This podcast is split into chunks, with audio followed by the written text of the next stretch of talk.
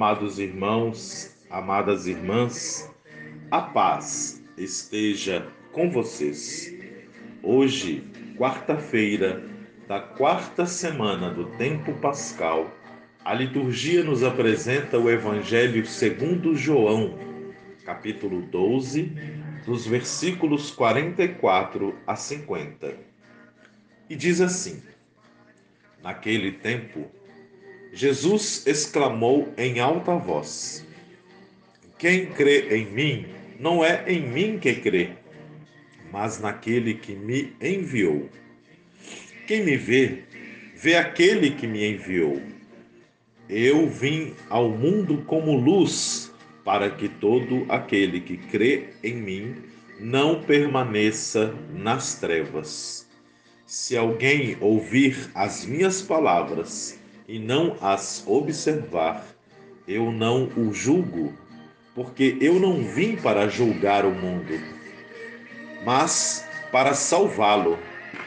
Quem me rejeita e não aceita as minhas palavras, já tem o seu juiz. A palavra que eu falei o julgará no último dia. Porque eu não falei por mim mesmo mas pelo Pai que me enviou. Ele é quem me ordenou o que eu deveria dizer e falar. Eu sei que o seu mandamento é vida eterna. Portanto, o que eu digo, eu o digo conforme o Pai me falou. Palavra da salvação. Glória a vós, Senhor.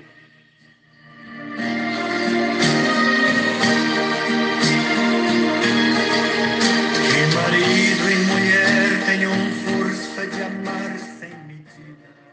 Meus irmãos e minhas irmãs, Jesus é o grande comunicador do Pai. Ele veio ao mundo não para fazer a própria vontade, mas veio como enviado do Pai para realizar as obras de Deus, e ele foi fiel à sua missão.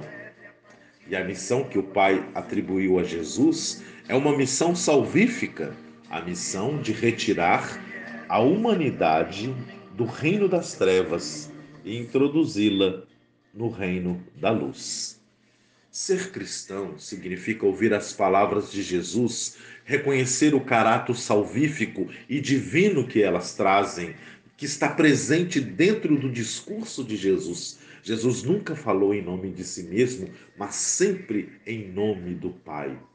E o cristão deve sentir-se interpelado, provocado por esta palavra e não mais viver nas trevas do erro, do pecado, da morte, mas acender, acolher a luz da verdade, da vida e do amor e responder de forma positiva a este apelo, a este chamado, para que, crendo nas palavras de Jesus, o cristão creia firmemente naquele que o enviou para a nossa salvação. O evangelho de hoje, irmãos e irmãs, traz a parte final do livro dos sinais, na qual o evangelista João faz um balanço, uma avaliação. Muitos acreditaram em Jesus e tinham a coragem de manifestar sua fé publicamente como discípulos e discípulas dele. Outros acreditaram, mas não tiveram a coragem de manifestar publicamente a sua fé naquele momento, naquele instante, naquele contexto judaico, sob a opressão romana, eles tinham medo de ser expulsos da sinagoga.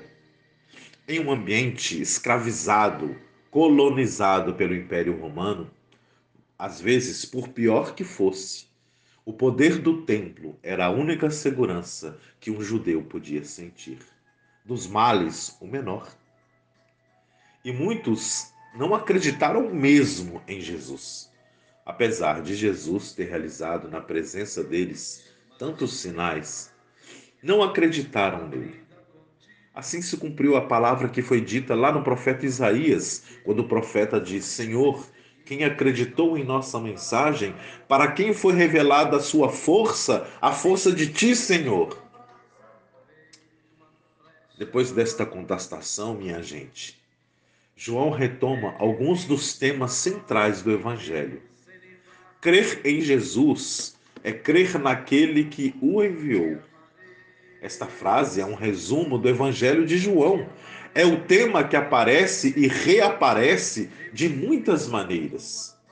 Jesus está tão unido ao Pai que ele já não fala em nome dele próprio, mas sempre em nome do Pai. Quem vê Jesus vê o Pai.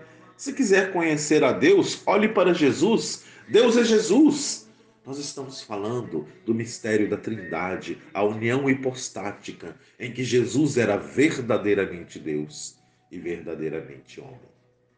Jesus é a luz que veio para o mundo. Aqui João retoma o que já tinha dito desde o prólogo do Evangelho. O Verbo era a luz verdadeira que ilumina todo o ser humano. A luz brilha nas trevas, mas as trevas não o apreenderam. Lembram-se, no início do prólogo do Evangelho?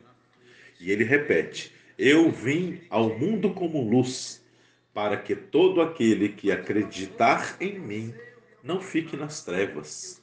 Jesus é uma resposta viva às grandes interrogações que movimentam e que inspiram a busca do ser humano.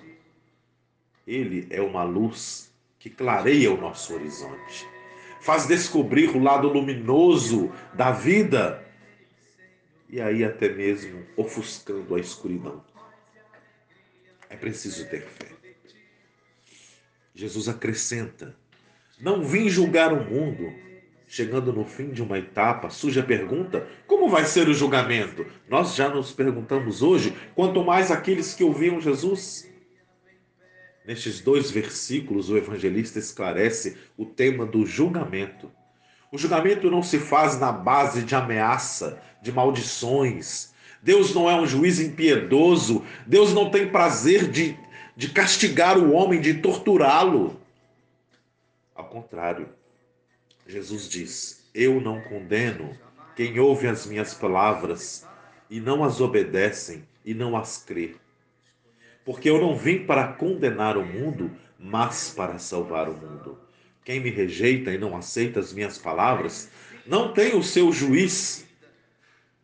Jesus, Deus não é um juiz impiedoso. O que acontece é que aquele que não crê em Jesus e que nega as palavras de Jesus vive um processo de autocondenação. Ele escolhe sofrer as consequências dos seus atos. E Jesus ainda continua: O que eu digo, eu digo conforme o Pai me disse. As últimas palavras do livro dos sinais no Evangelho de João, capítulo décimo, é um resumo de tudo que Jesus disse e fez até agora. Ele afirma o que afirmava desde o começo não falei por mim mesmo. O Pai que me enviou, Ele é quem me ordenou o que eu devia fazer e falar. E eu sei que o mandamento dele é a vida eterna. Portanto, o que eu digo, eu digo conforme o Pai me disse. Jesus, minha gente, é o reflexo fiel do Pai. Por isso mesmo, ele não oferece prova nem argumento aos que provocam com ele, dizendo, provocando: e aí, você é ou não é o Messias? Ele não apresenta credenciais, pois ele é o próprio Pai, o Deus encarnado, et verbum carum factum est. O Pai legitimou a missão de Jesus enviando-o por uma encarnação virginal. Os sinais, as obras de Jesus, são as obras de Jesus, aqueles milagres, como muitos gostam de dizer, não, não aconteceram para que ele pudesse se tornar um exibicionista ou que ele fosse um curandeiro. São sinais. Virá sempre coisas boas de quem é bom. E só Deus é bom. E se Deus é o Pai, Jesus e o Pai são um, só adviria de Jesus o que é bom. E agora nós. Nós, discípulos e discípulas de Jesus.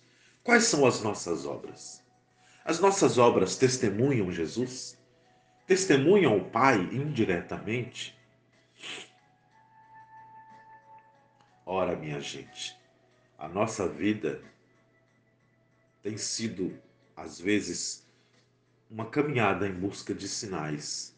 Como aqueles judeus não acreditavam que Jesus era de fato o Senhor, talvez nós acreditemos somente por palavras. Talvez as nossas palavras professem Jesus, mas a nossa vida atenta contra eles. Que nós possamos, irmãos e irmãs, compreender a partir desta leitura dos textos evangélicos destes dias, compreendermos que Jesus é o Pai, que ele veio para dissipar, para destruir as trevas.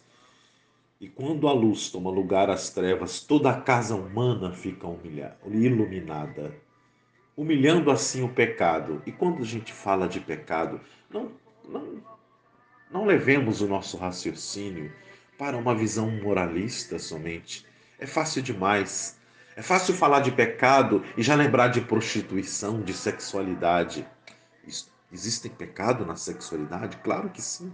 Não estamos negando isso. Não estamos negando que há pecado em algumas condutas na moral sexual. Mas o pecado vai muito além, minha gente. A escuridão que Jesus veio dissipar é a escuridão da nossa vida humana, das nossas relações fraternas. Quantos não são os patrões que exploram, que humilham seus empregados? Quanta pessoa está doente e não tem direito a uma saúde digna? Aqueles que governam este país e que negam o direito à saúde estão pecando gravemente, porque está condenando o povo de Deus a perder a esperança. Estão atentando contra a vida meus irmãos, minhas irmãs, desemprego, falta de saúde digna, sucateamento da educação, desrespeito à mulher. O marido que bate numa mulher comete pecado gravíssimo. Ele desrespeita o Deus que habita no coração de cada homem e de cada mulher. Por isso, misoginia, machismo é pecado grave. Exploração dos trabalhadores é pecado grave preconceitos diversos, como racismo, entre outros, é pecado grave. Não caiamos na armadilha do moralismo, porque assim nós estaremos cometendo o pecado dos sacerdotes e dos doutores da lei do tempo de Jesus, que pagavam o dízimo até mesmo do cominho e da salsa, mas não amparavam o órfão nem a viúva. Que Jesus, que é luz verdadeira, a luz primordial, a luz que coabitava com o Pai, possa iluminar a casa humana, dissipando de nós todas as trevas. As trevas da nossa vida que nos leva a uma, a uma sociedade desigual, a uma vida de desrespeito aos nossos irmãos e irmãs. Abramos os nossos ouvidos às palavras de Jesus. Abramos os nossos olhos à luz de Jesus e o nosso coração ao amor que nunca morre e que transforma, transforma a nossa vida de agora, nos preparando para a vida futura. Que venha o reino de Deus e sua justiça, pois é este reino de Deus que nós sonhamos e almejamos.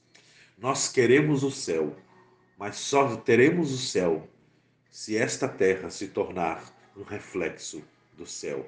Já nos dizia São Paulo apóstolo: Hoje vemos no espelho, haverá o dia que veremos face a face. Louvado seja nosso Senhor Jesus Cristo. Igual a você ninguém, Mãe pura do meu Senhor.